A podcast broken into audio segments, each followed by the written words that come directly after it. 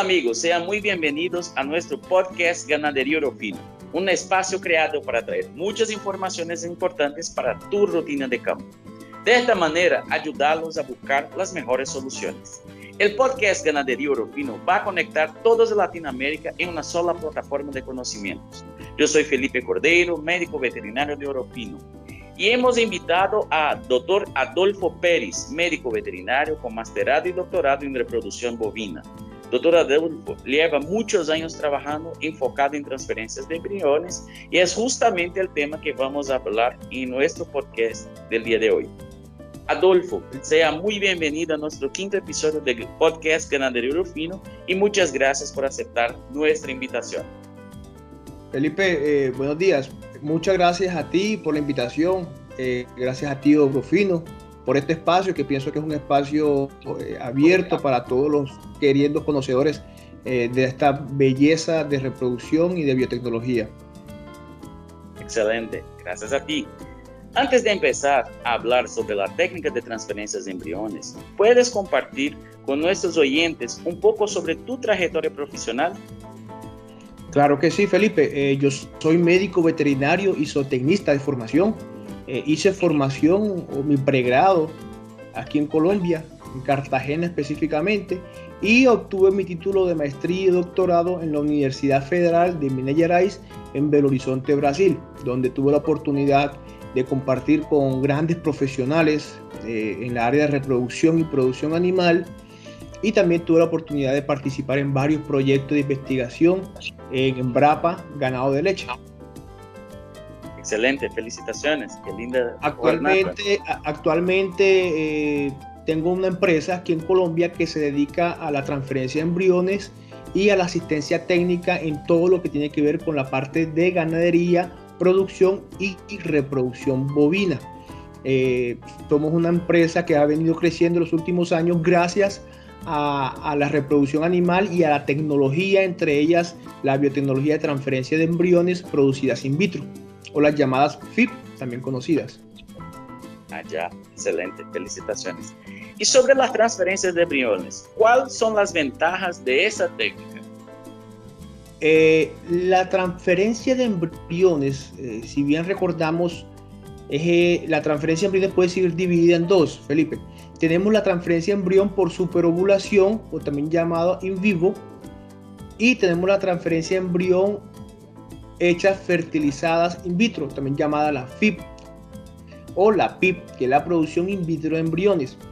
Hoy en día, eh, gracias a, a, los laboratorios y a la ciencia y a las investigaciones, esa parte de FIP o de producción in vitro de embriones ha tenido un crecimiento enorme, mejorando los resultados desplazando un poco a, la transferencia de embriones por superovulación, las cuales nosotros encontramos muchas ventajas una encima de la otra, a, pesar de que las dos son transferencias de embriones.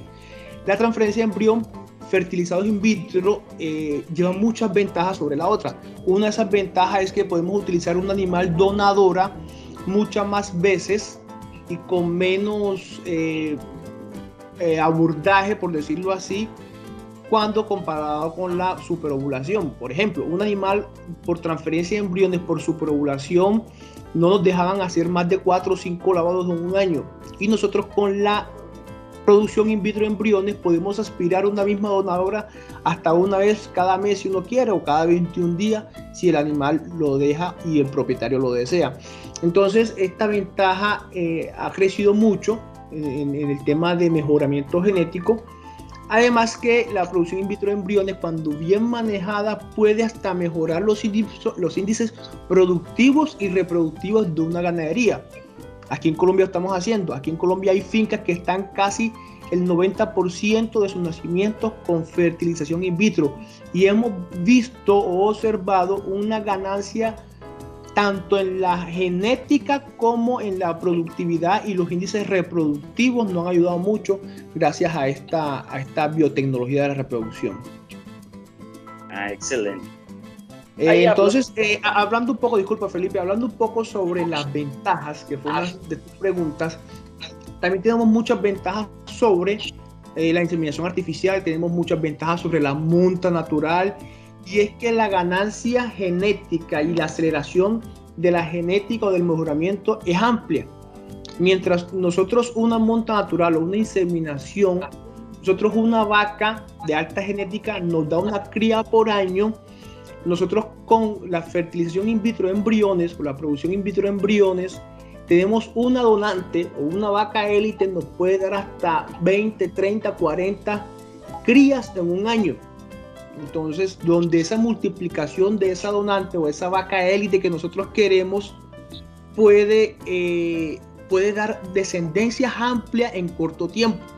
Otra ventaja que hemos observado mucho aquí en Colombia, Felipe, y en otros países de Latinoamérica que trabajamos, es que novillas que ya vienen con un gran perfil genético y con buenos índices han tenido su primera cría a pesar de que ellas nunca han parido.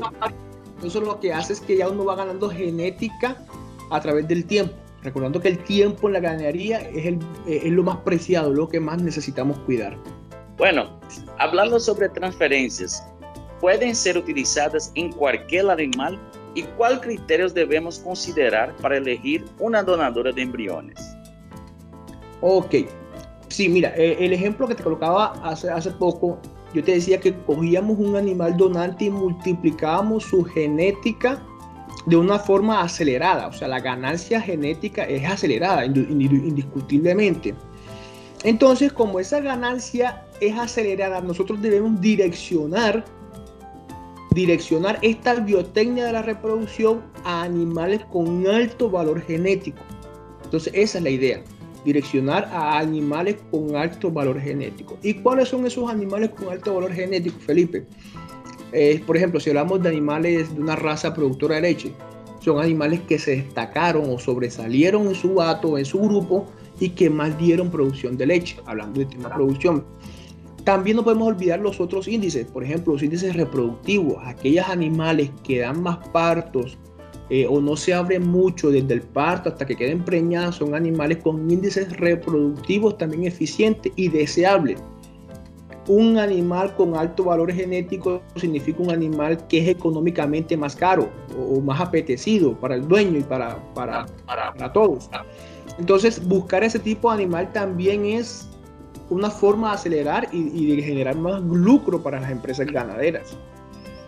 Entonces, eh, Felipe, eso es más o menos lo que tenemos que tener en cuenta cuando queremos utilizar un animal. Entonces, la pregunta es, ¿cualquier animal, desde el punto de vista fisiológico, eh, anatómico, cualquier animal puede ser donador? Ahora, viene algo desde el punto de vista comercial, un animal que es más apetecido, que tiene mejor genética, que produce más leche o que tiene una mayor tasa de conversión alimenticia eh, o que tiene un comportamiento específico o una raza específica.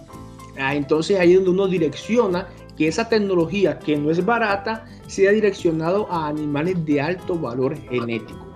¿Ok? Entonces, eh, por ejemplo, animales que sean registrados, animales saludables, que sean libres de brucela, libres de tuberculosis, libres de enfermedades reproductivas, animales sanos, sin problemas o históricos disturbios, por ejemplo, quiste folicular o retención de placenta o prolapsos uterinos. Entonces, e, ese animal tiene que ser un animal ideal. Ese animal que yo quiero reproducir es porque yo quiero que ese animal o que mi ato o mi generación sea ideal igual a ese animal que yo estoy utilizando como donadora. Excelente, doctor. Bueno, además de la ventaja de acelerar la ganancia genética, ¿hay alguna ventaja estratégica en utilizar la transferencia de embriones? Claro, indiscutiblemente. Mira, eh, quien se maneje en el negocio, quiera comenzar o esté haciendo, realizando en estos momentos eh, transferencia de embriones fertilizados in vitro, existen muchas ventajas, ¿sí? Eh, para acelerar esa ganancia de peso. Por ejemplo, Felipe, nosotros estamos en una parte eh, de Colombia donde eh, pasa la línea de Ecuador, es litoral, es caliente.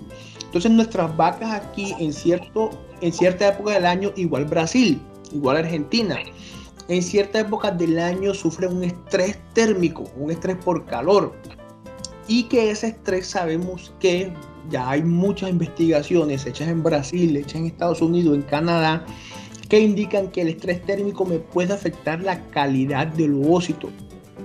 Entonces, si yo aspiro vacas que no son sometidas a estrés térmico, sino que están en un confort térmico o un confort nutricional, esa vaca me va a dar una calidad de ovócito superior, superior o de óvulo superior a aquella vaca que está bajo el estrés, produciendo que esa vaca que me da aquel ovócito, que no está estresado, que no está bajo ese, ese efecto, me va a producir mejor calidad de embrión y me va a producir una alta tasa de preñez, pudiendo yo colocar ese embrión no estresado en una vaca, llamarlo entre comillas, estresada por estrés térmico y que me va a aumentar eh, esa tasa de preñez o tasa de gestación.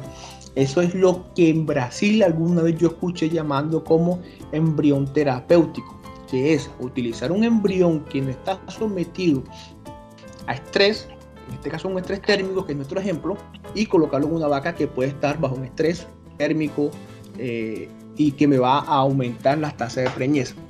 Correcto, porque recuerde que estamos utilizando es el útero exclusivamente de esa vaca receptoras y estamos utilizando el ovócito de esa vaca donadora que no ha sido sometida a un estrés térmico todavía. Y esto también pasa, Felipe, eh, para el tema de vacas pospartos. Sabemos que aquellas vacas, después que paren y que pueden ser aspiradas o le podemos sacar ese ovocito, Felipe, vienen bajo los efectos tóxicos de muchas, eh, muchos metabólicos que afectan a una vaca después del parto y sobre todo las vacas productoras de leche. Y simplemente para mencionar, son eh, efectos tóxicos como, los ácidos grasos esterificados que me afectan la calidad ocitaria. Eh, también tenemos los, eh, los, cuerpos cetónicos como el betidroxio butirato que me afecta la calidad ocitaria, que esos son metabólicos producidos por el animal de forma natural, ¿sí? después del parto, y que eso me afecta la calidad del óvulo. Entonces yo colocando o aspirando vacas que no están sometidas por ese estrés y colocándolo en vacas después del parto, yo puedo aumentar la eficiencia reproductiva. Y lo hacemos mucho aquí en Colombia. Aquí en Colombia, vacas girolandas, después de 30 o 40 días después del parto, estamos colocándole embriones de vacas gir, gir eh, fecundados con Holstein, o sea, embriones girolandos también, pero que esas vacas guir están en reposo, no están pasando bajo ese balance energético negativo, bajo ese estrés postparto y hemos tenido tasas hasta el del 70% en vacas paridas de producciones medias. Recordando que producciones medias aquí para Colombia son vacas de 18, 20, 22 litros. Entonces, esta técnica nos ha permitido nosotros, la producción in vitro embriones nos ha, nos ha permitido de utilizar todas las herramientas, las estrategias para llevar los índices reproductivos de un gato de forma más eficiente, aumentando así el lucro de los sistemas de producción. Excelente, felicitaciones. Lindo trabajo. Bueno, doctor, ahí hablando a nuestros oyentes, ¿no? O sea, a quien, a quien no, no domina la técnica o, o que no había tenido contacto antes con esta técnica, ¿Cómo funciona de una manera sencilla para a los que no entienden todavía? ¿Cómo funciona la producción de embriones? Ok, Felipe, es una pregunta muy interesante. Eh, mira, la producción de embriones, ella consta de tres etapas, por decirlo así. Hay una primera etapa que es la etapa de campo. La segunda etapa es una etapa laboratorial y la tercera etapa es una etapa de campo. Entonces juegan dos etapas de campo y una de laboratorio, para hablarlo de forma más didáctica. La primera etapa de campo consiste en la selección de las receptoras, o sea, aquellos animales que van a recibir el embrión y que tienen que tener un perfil, ¿correcto? Perfil, por ejemplo, rápidamente, un, un receptor tiene que ser un animal con buena salud, sin enfermedades, puede ser novillas o vacas, sin problemas o, histórico de disturbios como retención de placenta, como quistes foliculares, como em, endometritis, ¿sí?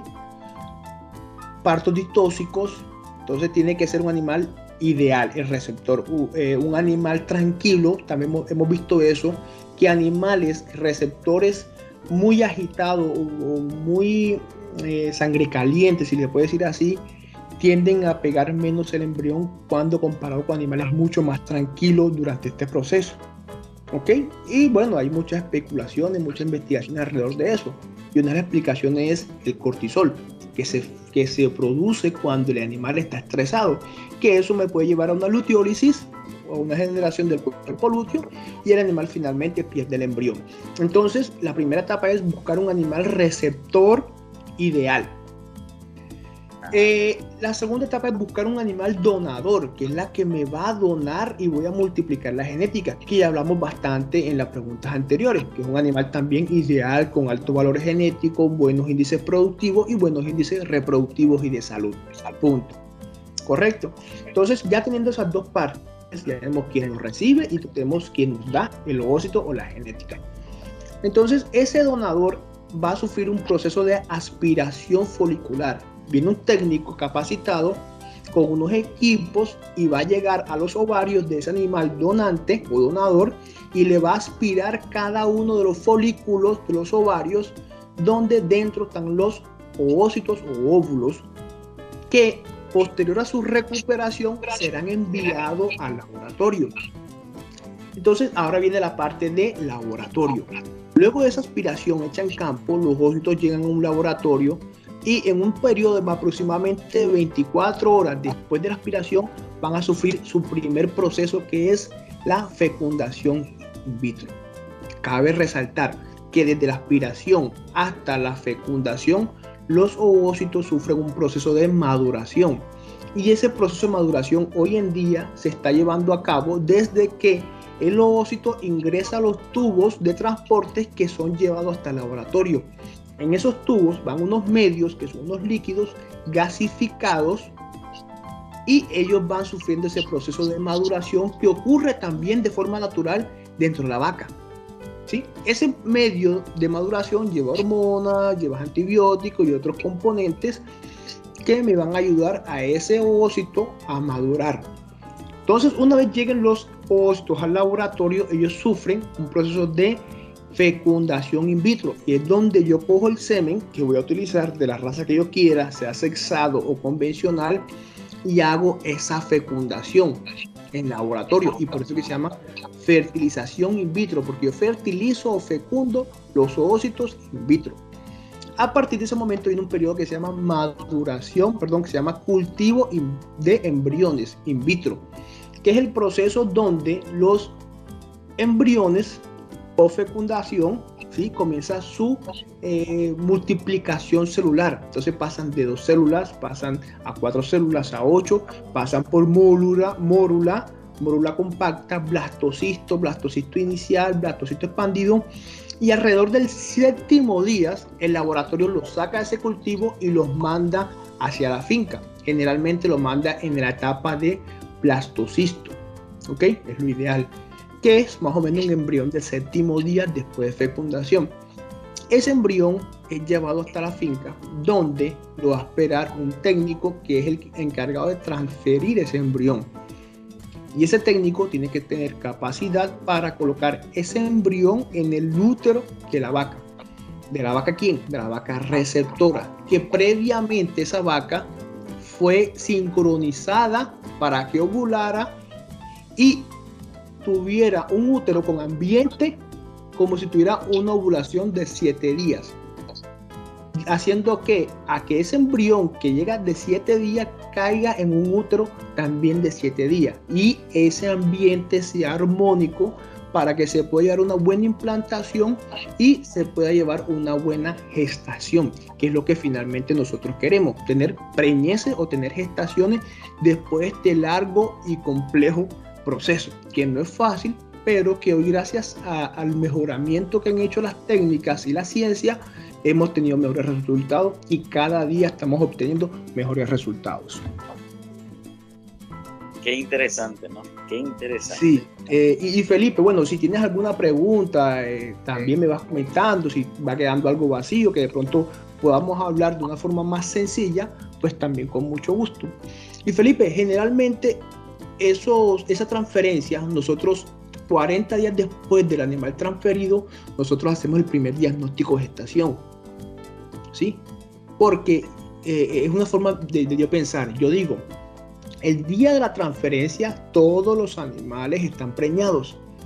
Porque si bien nosotros colocamos los embrión en todas las receptoras, el embrión está ahí. Entonces la técnica de transferencia de embrión no es cuántos animales yo preño, sino cuántos animales yo evito que pierdan la preñez. Porque ellos quedan preñados el día de, de la transferencia. El día 7 ellos quedan todos preñados. Ahí comienza un juego de cuántos animales van a comenzar a, perder ese embrión que yo coloqué, por diferentes razones. ¿Sí? Por diferentes razones. Eh, puede ser por estrés, puede ser por nutrición, puede ser por eh, mala manipulación del útero, pueden ser múltiples razones. Pero entonces al final del ejercicio lo ideal es que uno pierda las mayores preñeces o embriones para poder tener un número final de animales gestantes. Sí, entonces para que nuestros oyentes tengan muy bien claro cuáles son los factores que pueden afectar la producción de embriones. Mira, eh, Felipe, hay muchos factores. Y yo pienso que es una pregunta muy puntual porque uno de los grandes complejos de la producción de embriones es esto, los factores. Son muchos factores que me afectan la, eh, la producción. Comenzando desde la producción in vitro, yo tengo que tener un buen aspirador que me aspire buenos ovocitos de buena calidad y me los mande al laboratorio. Entonces tengo que tener un buen aspirador, primer factor. El otro factor, el laboratorio.